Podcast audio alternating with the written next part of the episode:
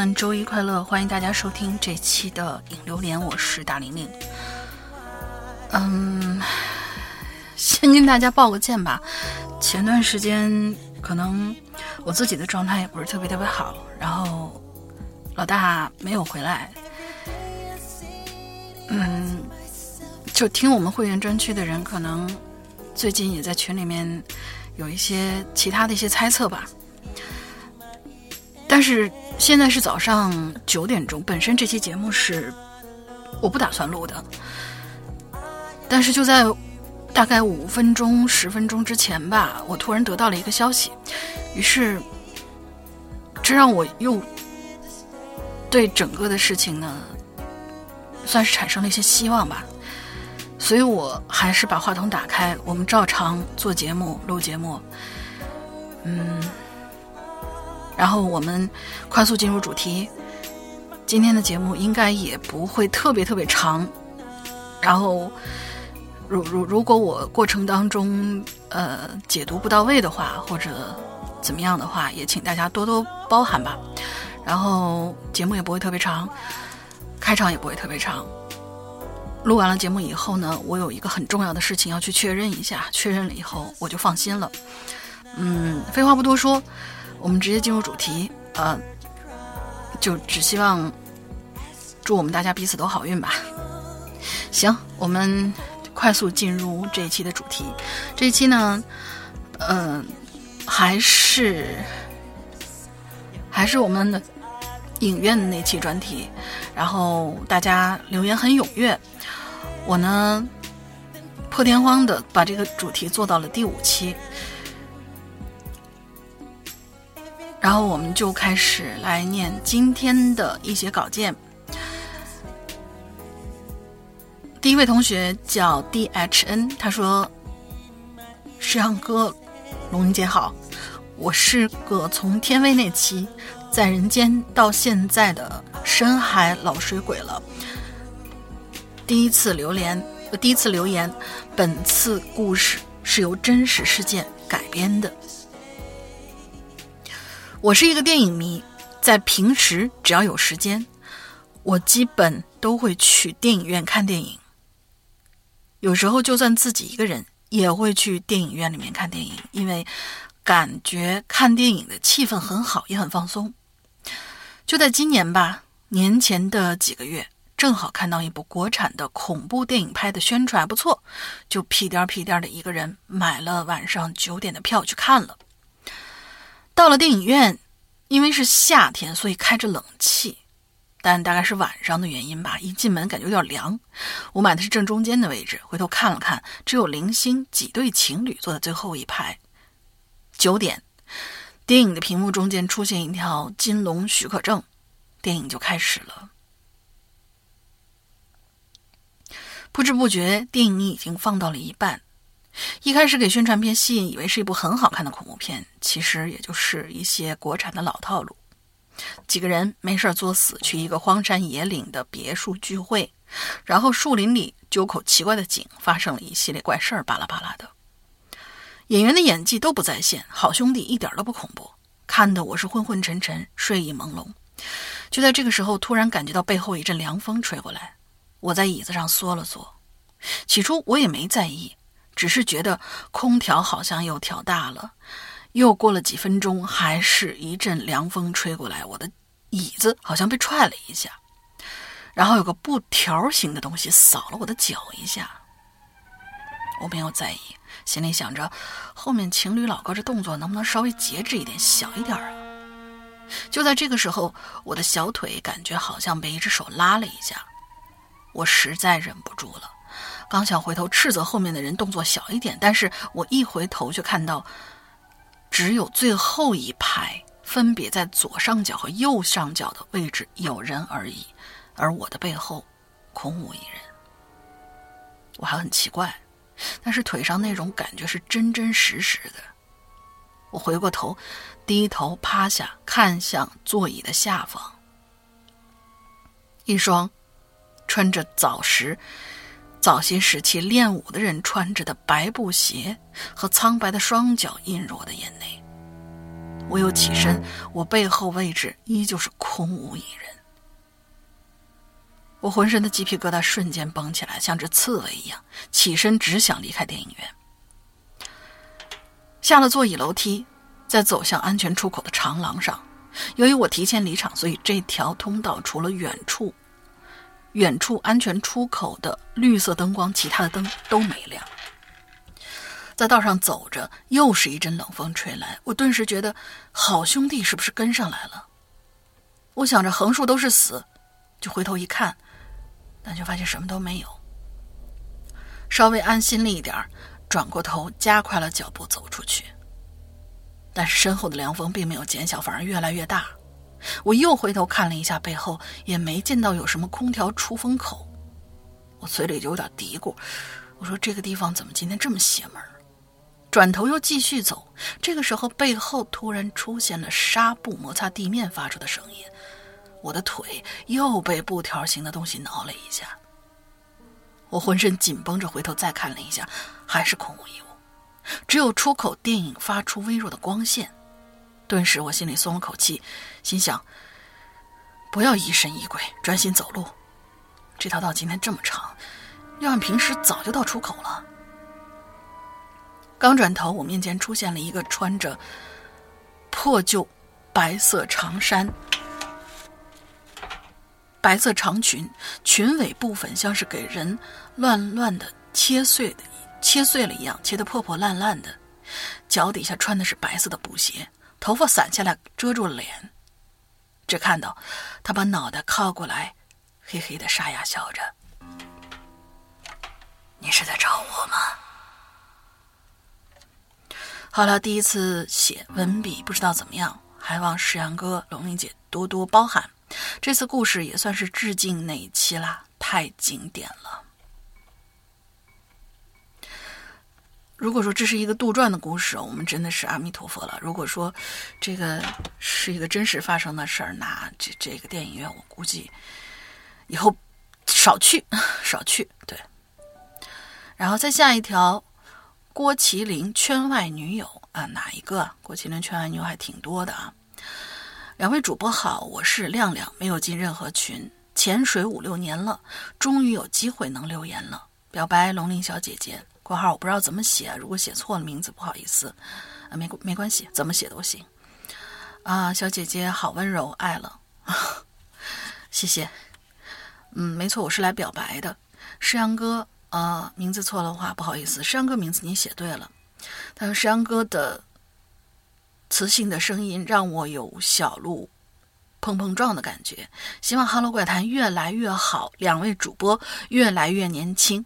嗯，谢谢你。再下一位同学呢，叫金丽娜，Diano 是这么念吧？应该是。他说：“石阳哥，龙姐好。从大学毕业参加工作开始，听咱们节目到现在已经六年多了。懒癌患者一直没有留过言。这次观影时毛骨悚然的经历主题，让我想到一个发生在我高中时候的故事。故事不长，但是绝对真实，希望能够被分享。坐标在北京，那一年我刚上高一。”是一个冬天的周末，当时和我玩的很好的一个同学寄宿在我家，因为我的高中是一个寄宿制的学校，两周回家一次。那位同学家在外地，很少回家，平时假期不是在学校就是去我家，所以那个时候关系特别的好。就是因为关系好嘛，他那个特别胆小的软妹子，他会答应陪我一起看恐怖片。我虽然外表看起来是个很柔弱的女生，但是我一直以来的爱好就是看恐怖片。当时家里没有网线，恐怖片是从影像店里叫老板刻录的光碟，一张碟里面有十个左右的片子。那天我们俩像往常一样，我坐在电脑前的转椅上盘着腿，准备舒舒服服的看个电影放松一下。他就坐在我后面的床上。那个时候家里没有人，他比较胆小。刚开始放就把他吓得不敢看了。具体看了多久我忘了，好像是半小时以内的时间。有一个场景，好像是一群人坐在一个大圆桌旁边，桌子上摆了什么阵，开始做法。几个人拉着手，闭着眼，嘴里念叨着一些话。那些人是什么年代的我不懂，但是他们不是现代，穿着比较老式、比较古典，有男有女，还有老太太。但是就在这一幕，诡异的事情发生了。突然之间，我看到正对着镜头的中年女人后头出现了一个男的，站在她背后。老妇人依旧是坐着，屏幕里出现的男人双手搭在了她肩膀上，双眼直勾勾的看着镜头，就像是在盯着我们两个一样。就那么两秒，然后就消失了。更诡异的是，那个男人身穿着蓝色的运动服，就是中国七八十年代学生穿的那种带蓝条的运动装。时间太短。大脑没想着去看长什么样，只是被他深深的两个眼窝和那身运动装吸引了。但是能知道，那应该是个亚洲人，也绝对不是电影中那个时代的人。我心头一紧，回头看了我同学一眼，他嘴巴张得大大的，看向我，然后点了点头。我说：“你也看到了？”他又点点头，有点吓得不敢说话。我拿起鼠鼠标说：“咱们调回去再看看有没有。”他两只手紧紧抓住我的胳膊，说：“别，别别别放了！”但是我的好奇心和求知欲战胜了我的恐惧，我又往前调回去看了一遍，发现没有那个男人了，画面很正常。至于那个电影，没有继续看了。不要问那个电影的名字，因为我已经不记得了。后来时隔五六年，有一次我去高中的另外一个好姐妹家住，我们两个都喜欢看恐怖片。那天晚上我们在电视有线盒子里随便翻恐怖片看，放的是《招魂》。电影刚一开头两分钟，我说：“呃，咱别看这个了。”他问为什么，我就把这个事情讲给他。你要问那个故事和《招魂》这恐怖片有什么关系？我想说，我当时看的，有可能就是《招魂》。我不知道它里面有没有几个人闭着眼睛手拉手围坐在一起默念的镜头，但是那部剧一开场我就觉得很熟悉，所以至今都没有看完过。至于高一时候看电影的房子，因为我家在装修，所以临时租了一个房子。我很不喜欢那里，每次回去都不舒服，不是身上，呃，不是身身体上，就是心理上觉得恐惧。从那件事之后，更是有了莫名其妙的阴影。还好，没过太久，我们就搬走了，也没有跟我父母说过这个事儿。我觉得这件事事情应该很符合这期主题了。最后表白一下，很喜欢诗阳哥、龙玲姐的名字。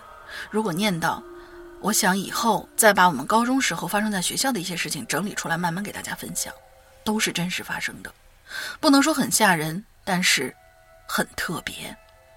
欢迎欢迎欢迎你来那个来分享你高中时候的故事。然后我想说的是，《招魂》，你的意思是说，你看到那部恐怖片的时候是《招魂》拍出来之前吗？还是怎样？不知道啊。嗯，而且你刚才说的是是中国人，中国的学生七八十年代穿的运动装。嗯。但是我在看《招魂》的时候，至少是没有看到过这个镜头，所以很有可能，嗯，有平行空间吧，就这么一解释。好，下一位同学，下一位同学是木木，他说：“山羊哥大林好，我是再见流苏，我是来填坑的。为了节省字数，前前情提要免掉了，直接接上期。我前面说它不是电台节目。”一是因为这是两个并不好听的嗓音，一男一女，听上去有些苍老；二是因为他们对话的感觉更像是那种我们日常可以听到的非常生活化的两个人的交流。我偶尔能通过他们的语气来判断他们的情绪。总的来说，争吵的次数呢要多一些，有时候会故意压低声音说悄悄话，有的时候聊着聊着又会叹气沉默，但是从来没有过乐观的东西。期间，女的哭过几次，那声音更让人毛骨悚然。就算我慢慢习惯了这两位天天在我寝室唠叨，但是还是很难以忍受这个女人沙哑的哭声的。那段日子里，寝室大部分时间只有我一个，三个室友和各自的女友出去租房住了。闹鬼这件事一传开，很多无聊的小伙伴慕名前来拜访，有了人气儿，再加上我慢慢习惯了，也就没有当初那么害怕了。毕竟这听起来只是一对情绪每天有点丧的中年夫妇的日常，并没有发生什么其他刺激的事儿。听到这儿，各位也许会有个疑问，因为通常只要是可以听到对话，哪怕不是那么清晰，应该可以听到模糊的一些吐字吧？但是我完全没有办法判断对话的内容，是因为这两个人说的应该是地道的本地方言。在这儿呢，我要介绍一下我大学的所在地，那是位于湖南省的一座三线城市。我在这里待了四年，依旧无法听懂当地的方言。而我们的新校区位于远离市中心的郊区，东面是山，山脚下头有几个村子。这个学校有个特点，那就是本市的学生非常的少，生源基本都是外地的。当我意识到这些对话可能是本地方言的时候，我通过朋友的关系找到了一个之前认识但是不太熟络的本地同学。就像我之前说的，再模糊的对话也应该能够听到只字片语。这大哥第一时间听到的时候，也被吓了一跳。而当他冷静下来，仔细判断对话内容的时候，他开始试着翻译一些词或者语句。嗯，具体是一些什么内容？这么多年，我早已经记不起了。大概内容的。大概的意思印象还是挺深刻的。说他们每天的对话基本上啊都是围着孩子展开的，提到孩子的时候，他们就很容易发生争吵、沉默或者哭泣、自责和指责。对话里头，呃自自责和指责是对话里最常表露出来的情绪。我们通过当地的翻译，翻译一些残句，推断了一下，猜测他们可能是一对丢失爱子的夫妇。由于对话的音量大部分时间比较小，时常还会夹杂类似大风呼啸或者噪音的干扰，也很难再听清更多内容了。而就在我慢慢适应了这种骚扰，想着找时间把这鬼东西处理掉的时候，突然有一天，这个音箱在我没有任何不当操作的情况下自杀了。它的报废非常彻底，而且非常突然，没有征兆。前一天好好的，第二天就毫无反应，完全变成了一个哑巴。晚上那些对话也再没有出现过，安静的让我反而有些不适应。而我当时做了一个在别人看来很可笑的决定，我要把这破玩意拿去修。我当然不是穷疯了，呃，我当然不是穷疯了，只是突然有种预感，或许这里头藏着什么奇怪的东西呢。我把它拿到一家之前玩乐队的时候去过的音像店，老板把音箱拆开之后，脸上浮现了一副十分嫌弃的表情，喊我过去看。我走过去一看，顿时也傻了眼。如果不是我用了近两个月，你告诉我这玩意儿能出声，我是绝对不会信的。因为这音箱的里头都已经烂透了，电路板以及我叫不上名字的那些圆盘、圆盘状的金属，就像刚从土里挖出来的一样。老板象征性的检查了一下，说：“主要零件肯定报废了，而且报废有些年头了。不过部分线路相对不算新，明显之前换过。”我坚持说前几天确实能够正常用。老板说他也不知道，以他的经验，这破玩意儿两年前用，两年前能用，他都觉得是奇迹。我始终没把对话的事告诉他，觉得没必要。临走的时候，我还问他。呃，那这个你收吗？随便给点钱就行。他温柔的送我俩字儿：出去。事情到这儿呢就结束了，始终没什么结论。那个时候我是个没什么探知欲的颓废大学生，大部分时间只是在做面对和逃避两种选择，所以很遗憾。如果再多去深挖一下，说不定会是个很完整的故事，但也可能走向一条作死的道路。这事儿可能是我经历的事件当中不算恐怖，但是怪异点最多的。对话的两个人是谁？他们的孩子去哪儿了？他们的声音为什么会出现在音箱里？这台按说早就报废的音箱为什么还能使用？那个大四学长廉价卖给我这个破烂儿，只是为了临近毕业处理二手设备，还是另有动机呢？我感觉那个音箱的存在的意义，就是为了传递那些对话。对话结束了，它就变成一堆废铁了。记忆中一件挺简单的事，没想到能写出这么长，辛苦二位主播了。经过这么多年哈喽怪谈已经变成生活中的一个习惯。作为一个创业中的中年人。时间精力有限，可能不会常来留言，但是一定会继续坚持下去。呃，by，respect，嗯，respect 是什么东西？respect 这个时代所有用心做内容的平台，你们是最牛掰的，感谢感谢。我觉得最恐怖的一件事情就是，你打开那个东西以后，我们之前以前有没有看过一种恐怖片，就是。嗯，你听到这个屋子里面有人说话，你从窗外看进去的时候是灯火通明的，但是你进去以后就变成一堆废墟。我觉得，嗯嗯，不知道大家有没有看过那个，呃，郑渊洁童话有个叫《罐头小人》的一个故事。罐头小人儿他们就是生活在一个红沙发里面，那个红沙发是一座城，叫做红沙发音乐城，里边就跟我们外面是完全完全一样的。但是在别人拆进去看的时候，就是一片就是烂棉花呀，或者怎么样，就是那种已经破败的一个呃一个一个用了很久的沙发的样子。所以有可能在你拆开那一瞬间，就是薛定谔的定律嘛，薛定谔猫的定律嘛，就是你拆开那一瞬间，它就变成废墟了。但是你没拆开的时候，它很有可能里边是一对夫妻所共同生活的一个地方。就是你从外面看的时候，其实它是一个完整的、一个微观的、一个生活的一个小的房间或者一个城市，也说不定。嗯，下一位同学叫误入人间，他说：“山哥龙玲姐好，本人是潜水 N 多年的老老老鬼友了。废话不多说，我虽然经常看电影，但是在电影院里没有发生过什么诡异恐怖的事儿，但是却在电影院里有一件一生难忘的糗事儿。”现在我就来跟大家分享一下。记得去年暑假，漫威和漫威的《蜘蛛侠：英雄远征》在国内上映，我和女朋友也刚刚中考结束，闲的没事儿嘛，于是就去电影院里面呃约会，你们都懂的。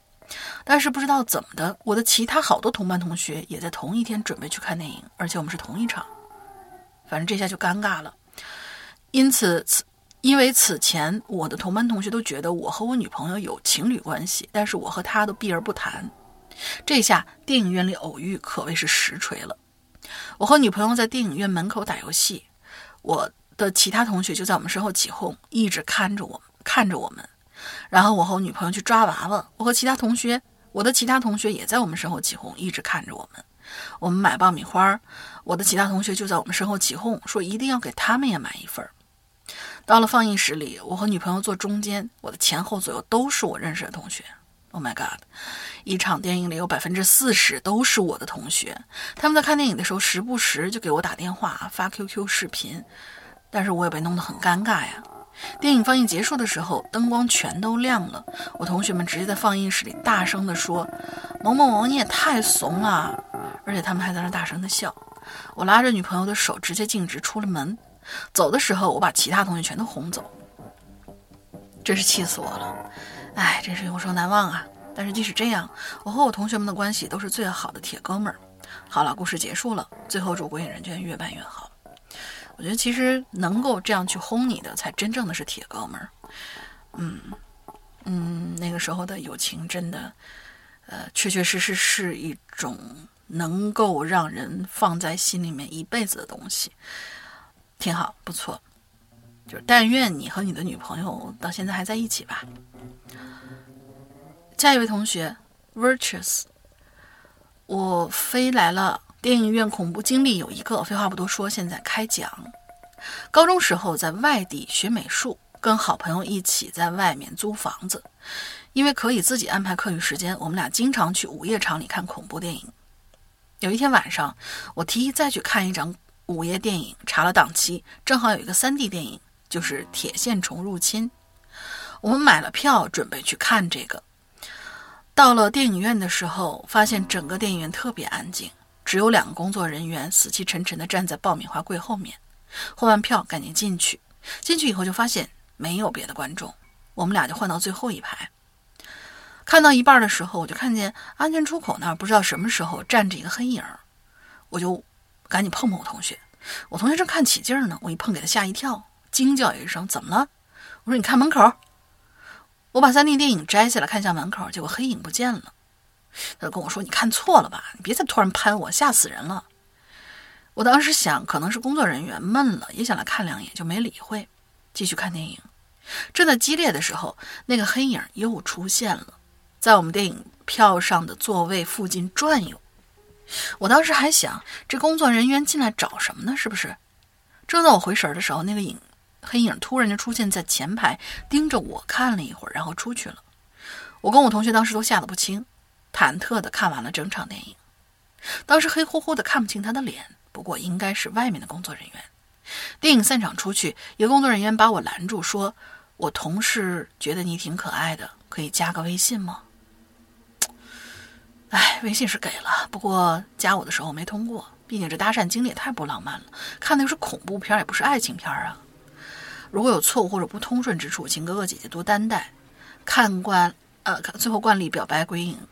自一二年从播客上听过鬼影的第一天，就再也割舍不掉。感谢陪伴我度过的时光，希望以后也一直能够一起。其实我觉得可以通过，至少你有可能啊，有可能以后去看电影的时候逃个票啊什么的，或者。好的位子他能给你留啊，当然这只是，嗯，售票年代，就是我很小很小的时候，我经常跟我的闺蜜一起去看电影，然后那个时候好像也不是说现座，然后他们，嗯，有一个叔叔他在里面工作，就经常给我拿那种，嗯，内部票吧，进去后真的是随便坐，所以养成了我现在这种，嗯，就是非什么什么什么座位不坐的这种很矫情的臭毛病啊，就。但是翻过来想，其实想真的是这样的。如果你体验过最好的那个东西的时候，再让你比如说坐偏一点去看，坐得很远去看的时候，你就会觉得，我靠，这场电影我受不了，我我宁可不看了，会这个样子。嗯，还是感谢那些年给我们搞电影票，还有甚至于搞电影海报。我最喜欢的就是那叔叔给我搞电影海报，他可以给我搞到那种，真的是。大家都知道整开有多大，就是，嗯，我们现在用的那种课本儿，大概都是十六、三十二开的那种小开本嘛。它可以给我给我搞到整开的海报，而且整开的海报在他那是最小的，呃，也也算是显摆一下吧。就说是他们经常会用，因为纸张印刷的时候最大也就是整开，当时最大也就是整开，然后。他会给我搞到那种四个拼一张、六个或者八个拼一张的那种巨型海报，真的是把整个家里面都贴满，整整一部电影的那个海报，有的时候都贴不下，真的特别特别幸福那段时间。好，下一位同学，嗯，始于初心，美女帅哥好，我是好久好久老鬼友，今天看到这个主题，突然想起两年前的一个亲身经历。家住在一个十八线的小县城，在这个不起眼的小县城里，有一座特别大的电影院。这座电影院是七十年代建的，它坐落在这座城的正中间，和它周围的建筑格格不入，因为它周围都是破旧的小二楼。但是在那个时代，也是最繁华的地段。时间拉到啊。等等，一零一八年吗？你确定是一零一八年吗？呃，一零一八年还是啥时候？你说一八一八年呢，我我我我我都感觉还还还比较那个什么。你是不是想打二零一八年呢？呃，我们就暂且说它是一零一八年啊。虽然我感觉应该是二零一八年。由于时代在发展吧，这座电影院由于时间的洗礼，已经是老旧不堪了。它周围的建筑已经是高楼林立，显得这座电影院依然格格不入的样子。确定了，应该是二零一八年。因为它的传说诡异的事件相当多，但是我从来没有在意过，一直认为是无稽之谈。因为我的大姨妈，呃，对不起，因为我大姨家就住在这个电影院的后面。那一年由于放假在家百无聊赖，就想大姨家的姐。就想大姨家的姐姐了，我就乘车来到大姨家玩儿。大姨说让我多住些日子。自那个时候，我就开启了愉快的生活开关，和姐姐们到处嗨，到处玩儿。有一天，我在逛街的时候呢，路过那个老旧电影院，一个很年迈的阿姨递给我一张宣传单，姐姐接过来，我们就一起回了家。在电影院里，我把姐姐手里宣传单拿过来一瞧，发现，哎呀！电影院要拆了，我说，我说怎么怎么要拆了呢？姐姐也很惊讶，说是吗？我说是的，后天是最后一天开放了，我们要去看一场电影吗？姐姐说好的，我们两个就这样什么也没说就进了家门。隔天晚上，我和姐姐买了饮料和爆米花，高高兴兴地往电影院走去，也就是两百米左右的距离。我们边瞎聊着，前面有一个十字路口，有一个老人在烧纸。我也没在意，大大方方就路过了。不过，我们不过一会儿，我们进了电影院，电影马上要开始了，人还是很多，已经坐满了。我和姐姐挨着坐，但是电影没不怎么好看，我也就没认真看。现在电影名字都忘了，我就一边吃着爆米花，一边不经意的朝姐姐看了一眼。我就突然发现啊，姐姐也没有看电影，只是斜着一。只是斜着眼，一直看着我，咧着嘴，无声的笑。我当时没害怕，只是觉得很诧异。我说：“你干嘛这么看着我？”姐姐不理我，就是那样，身体一动不动的。借着电影的光，我能看到姐姐的口水都笑得流出来了。我心里就咯噔了一下，慌乱之际，我就把我姐姐推在靠背上，把她的头仰着，使劲儿的掐了半天他的人中。他突然软下来，表情也就正常了。我马上给大姨打电话，打完电话，看电影的人们帮我把姐姐扶到了排座的中间过道上，我就把姐姐背出来，走出了电影院。一出门，我们看到路口烧纸那老人还在烧纸。当时我莫名其妙的两只眼睛只看到那个老人烧的那堆火，就好像那堆火才是家一样，我就好像思失去了思维能力似的，拼命朝火堆走过去。那个火堆和我的距离永远是那么远，不管我如何拼命走，就好像我永远走不到那个火堆。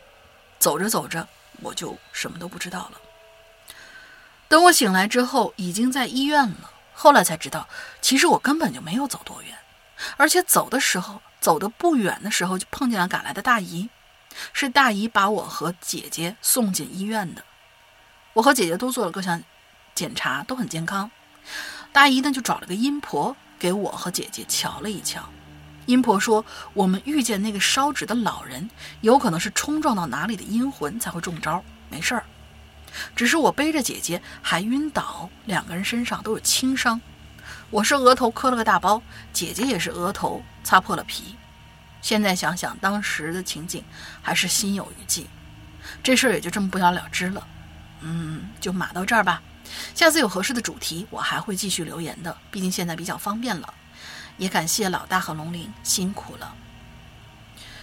哦，这个就是我觉得你们绕过那个的时候，因为前两天我又看了一遍，那个就是龙婆什么什么龙婆啊，阴阳路七月十四那样的老港片系列，就是说他们那些人很讲究的时候，其实还真的就是你过去拜一拜，有可能，嗯，就是会避免好多好多的事情。于是，在这里可能能提醒，就是如果遇到这样的事情的话呢，也不要也不要心慌，也不要害怕，然后也不要什么掏出手机来发朋友圈什么的。你绕过去，嗯，拜一拜，或者心里念叨一下，说是有怪莫怪，冲撞了，不好意思。我觉得他们是会听见的。嗯。再下一位同学叫啊，叫啥好呢？山大哥大玲玲好呀，巴扎黑。听鬼影已经五年多了。高三的时候，要是没有鬼影在夜晚的陪伴，我可能就没有熬夜写作业的动力了。嗯，这个写作业的时候还是不要听我们的节目啊，毕竟我们有些故事还挺烧脑的，你知道吧？所以就是写作业的时候，如果嗯你要听这些东西的话，要么就是你作业写不好，要么就是情节没听进去。嗯，关于电影的小故事，我倒是没有，但是我老爸有。就说一个关于我老爸小时候的事儿吧。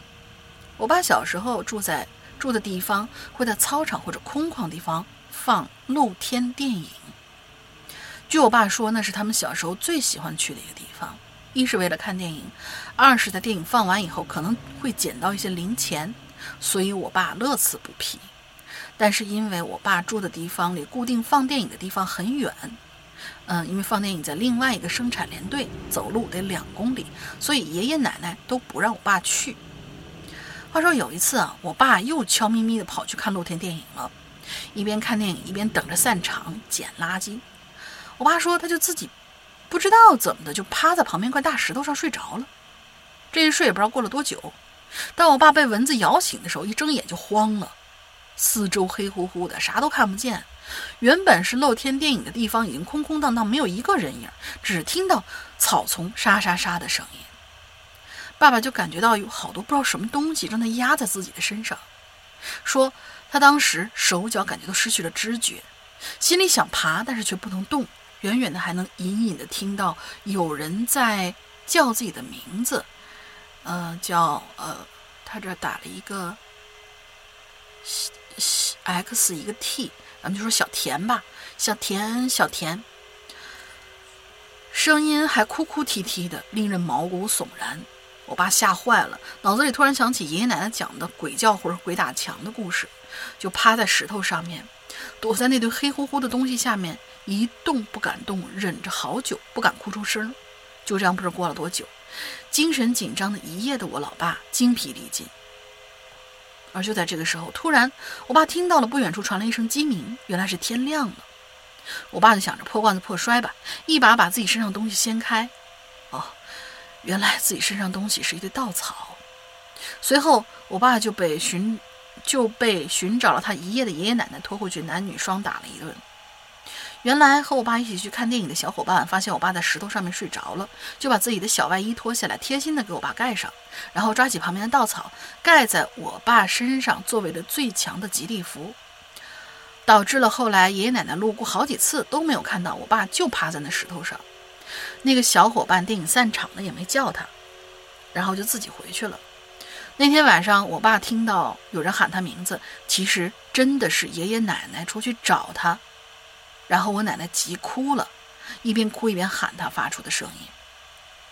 就这样，爸爸挨了一顿打，然后回去又把他那个小伙伴揍了一顿，以解心头之恨。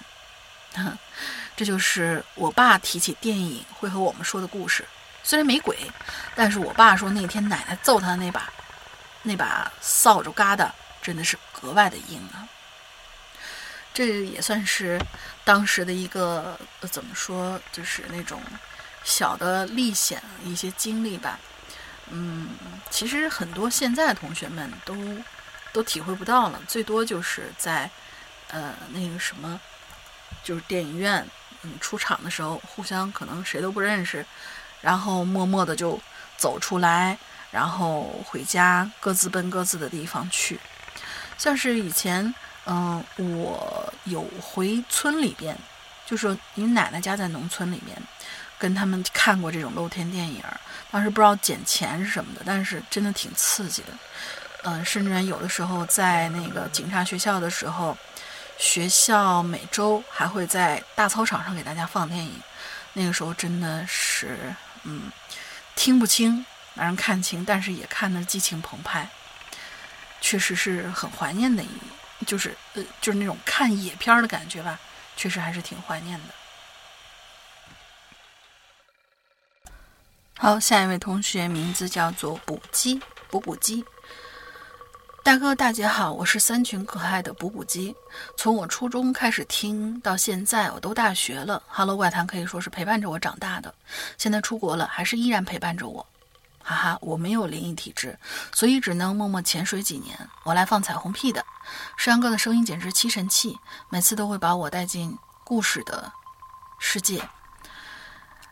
大玲玲美丽动听的声音也是很让我着迷。希望《哈喽怪谈》能越来越好。我来混个脸熟，爱你们，我们也爱你哦。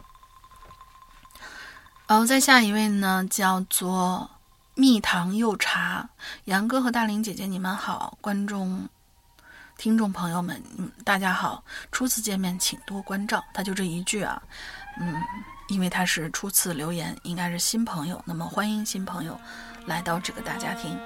以后要多多来留言哈。呃，再下一位同学叫豆角宝宝，山羊哥大玲玲好，嗯，那是很久很久以前了，忘了是哪一年暑假的晚上，临近半夜，我在家里看《鬼来电》，看到一半，突然电话铃响了，当时还是那种座机，铃声超大，真的吓到掉魂儿。但是没想到接通了电话更恐怖，直接是那种乱音，还有那种说不清的。音频高高低低的响着，我有生以来头一次感觉到头皮头发丝立起来的感觉。挂掉电话，我妈还问我谁呀？大半夜晚打电话，我给她形容了一下，她说：“哦，可能串线了。”但是真的太巧了，偏偏大晚上还是我看恐怖片的时候串线。嗯，不记得听鬼影多少年了，感谢世阳哥、伊犁和后来大玲玲陪伴我们了很多快乐的时光，希望你们一切都好，一切开心。头一次留言，写不好请见谅。OK，他这篇文章就结束了。嗯，就是很怕。其实每次看电影的时候，怕就怕那种巧合。像我之前讲那个，呃，我发生在我爸身上鱼的那个事情，前两期的时候就真的是巧合。嗯，一切都很都很怕巧合的发生，真是。巧合能够吓死人，鬼吓不死人，就是巧合真能够吓死人的。在下位同学叫唐晓，Hello 怪谈的两位主播，哈哈，潜水多年的我终于上岸了，在这里跟大家分享我关于电影院的恐怖记忆。之所以觉得这段回忆很恐怖，不是因为里面有什么灵异元素，却真确确实实是我至今存在的童年阴影。事情是这样的，小学的时候，每次。学学校每学期都会组织各个班级去我们市的电影院看电影。当年还没有什么万达什么什么的这样的电影院，都是那种国有的或者企业性质的影院。我们城市不大，三四家电影院去哪个不一定，还得是步行。一般看电一般看电影下午都能放个假，还不用上课，挺好的。记忆中每次看电影这种活动，小朋友都特别开心，牵着手跟着老师，浩浩荡荡。呃，一队队就出发了。故事啊，就发生在其中一次去市郊看电影、看影院看电影的。具体几年级我忘了，一共两场。第一场看的什么记忆模糊，有点想不起来。然后重点来了，第二场刚开头片头就感觉氛围昏昏暗暗，配音配乐也很奇怪。当时哪知道有什么恐怖片？对于还在看动画的我们来说，这个氛围的。这个恐惊悚的小氛围来太突然了，电影院里直接炸了锅，有害怕尖叫的，还有男生好玩的起哄，当然还有使劲闭眼睛的。然后他这个好像就结束了啊，所以啊，我估计他应该就是那个闭着眼睛的，也不知道后面发生了什么事儿。总之就觉得气氛很可怕的。好，下一位同学叫 Some A N C。石阳哥大玲玲好，我是宁宁。第一次留言写的不好，请多担待。我这个经历啊很奇特，是我做梦梦到置身于恐怖电影之中。现在刚醒来，记忆已经不太清晰，只残留着深深的恐惧。今天休假，晚上没怎么睡，早上开始补觉，没想到很久没做梦的我竟然做了噩梦。可能我平时很喜欢看一些重口味杀人魔的电影吧，所以让我体验一下。不知道你们有没有看过无限流的那种电影没有？类似于穿越到恐怖电影里走剧情杀死怪物的，在梦里头，我无法控制自己的身体，他们制定规则，无法做到就会受惩罚，却杀却不杀死我。那个时间真的是无比漫长，像是经历了一场完整的电影。可当我，可当我是其中的主角的话，那就不那么美妙了。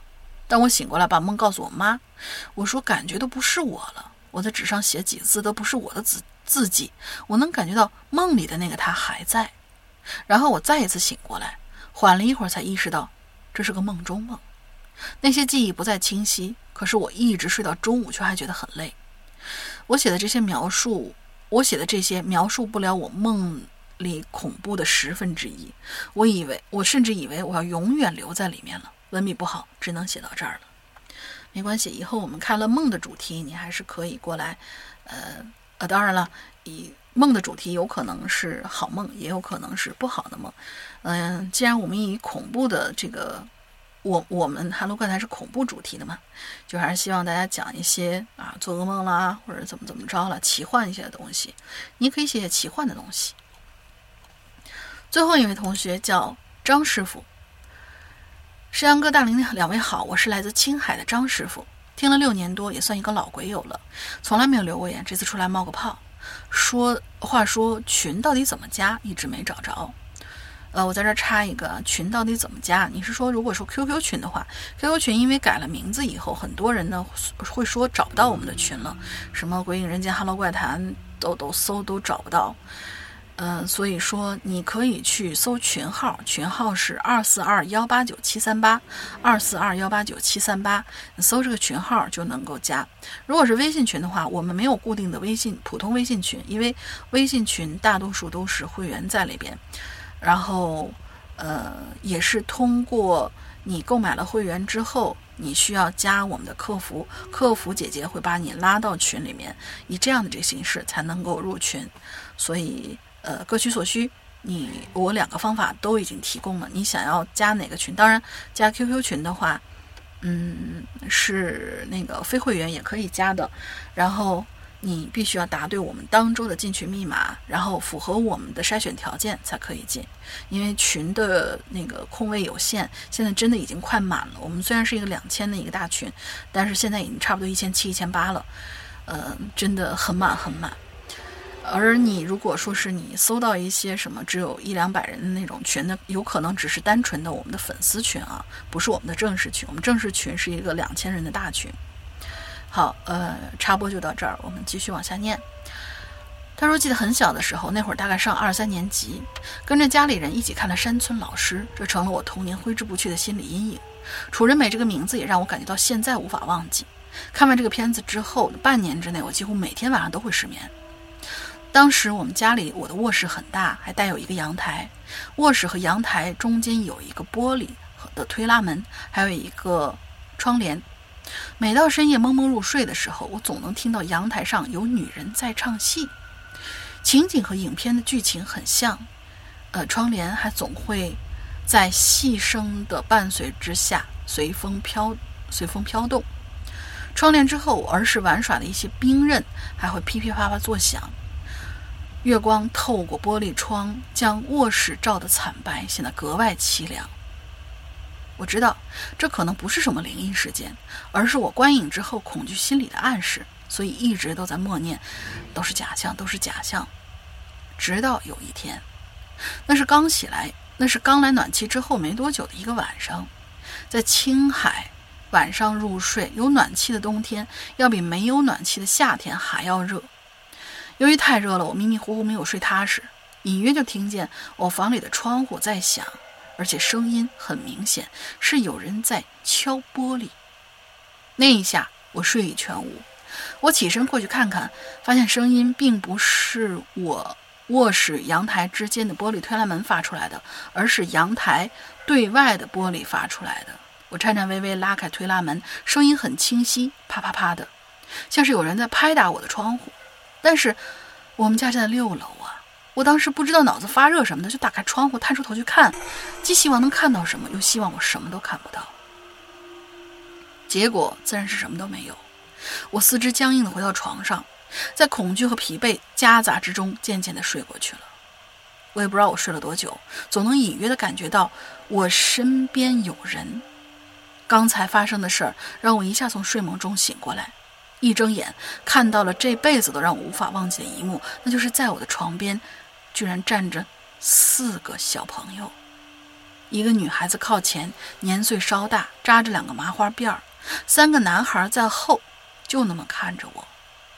我当时已经傻了，还是二年级的我，根本承受不了眼前发生的一切。正当我呆掉的时候，那小女孩说话了，他操着一口河南口音，歪着脖子，脖子与肩膀快要成九十度了。他笑着跟我说：“你是谁呀？”从那之后很长一段时间里，我再也没在床上睡过，都是在睡在床和墙壁之间不足一米的一个狭小的过道之中，那里让我会有一种安全感。好了，故事就到这儿。我也不知道为什么会是河南口音，难道因为我祖籍是河南吗？也许是因为我开了窗放他们进来。我还有很多关于老房子的故事，我们家里人都遇到过很多无法解释的灵异事件。以后有机会再来班门弄斧。辛苦二位主播了，祝《Hello 怪谈》收听长虹。其实，如果说你家里面人也有一些这些故事的话，你可以汇总一下，收集一下，投稿到我们的“鬼影人间圈 A 新浪点 com” 这个邮箱里边，就是把它不是文字啊，是要把它录成一个音频，然后投，呃，投稿进来。如果经过我们的筛选可以入选的话呢，那么你就有机会来到我们这里，嗯。面对面对着主播，然后把你的故事，把你家人的故事讲给我们听。嗯，好了，以上就是我们这个呃影院专题的最后最后一个故事。然后影院专题从这里就是截止结束。我们的新的主题已经出来了，新主题的名字叫做“细数那些奇怪的恐惧症”。嗯，比如说，很多人都有一些奇怪的一些恐惧的点，比如说你怕黑，怕一一个人的小巷，然后怕血腥的东西啊，怕做噩梦啊，呃，尤其是到我们现在你接触到的这些信息比较丰富的这种场景之下呢，很多人都有密恐啊，然后呃恐高啊，海水深海恐惧症啊。或者说是巨物恐惧症啦、尖锐恐惧症啦，或者说各种各样的这些形形色色的东西。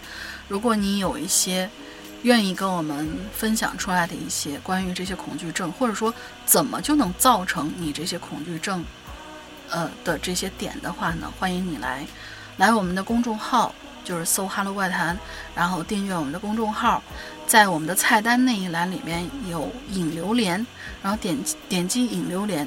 会跳出一个本期榴莲还是本周榴莲，里面就有我们这一期当周正在进行的一个话题。现在我们已经收到好多好多的那个投稿了。为了防止大家最后最后，因为我们必须要截断我们的留言，就是每一个话题，你说你做四个星期，大家都会觉得很无聊吗？所以说，我们最长最长。要控制到二到四个星期就会截止了。为了防止念不到大家的内容，所以大家还是要早点去留言的。这个留言已经，这个话题其实已经开了一个星期了。当然，这个星期呢，嗯，有有一些事情吧，所以，哎，不说了。嗯。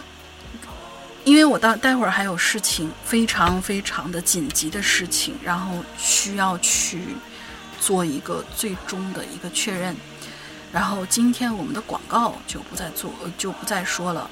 然后我们的进群密码是，进群密码就写 “Hello 怪谈”吧，好不好？进群密码就是就是 “Hello 怪谈”。好，那么想要了解我们的一些更多、更多的嗯其他的一些丰富的内容、丰富的资讯，欢迎来加入我们的会员。然后会员的广告，会员具体有什么的话，会员怎么下载，你可以去听往期的那个结尾。因为我现在真的是有点赶时间，然后我现在马上就要就要去对去办一些很重要的事情。希望不出意外，嗯，还是祝大家这一周快乐开心，嗯，祝哈喽怪谈好运，好，那就这样。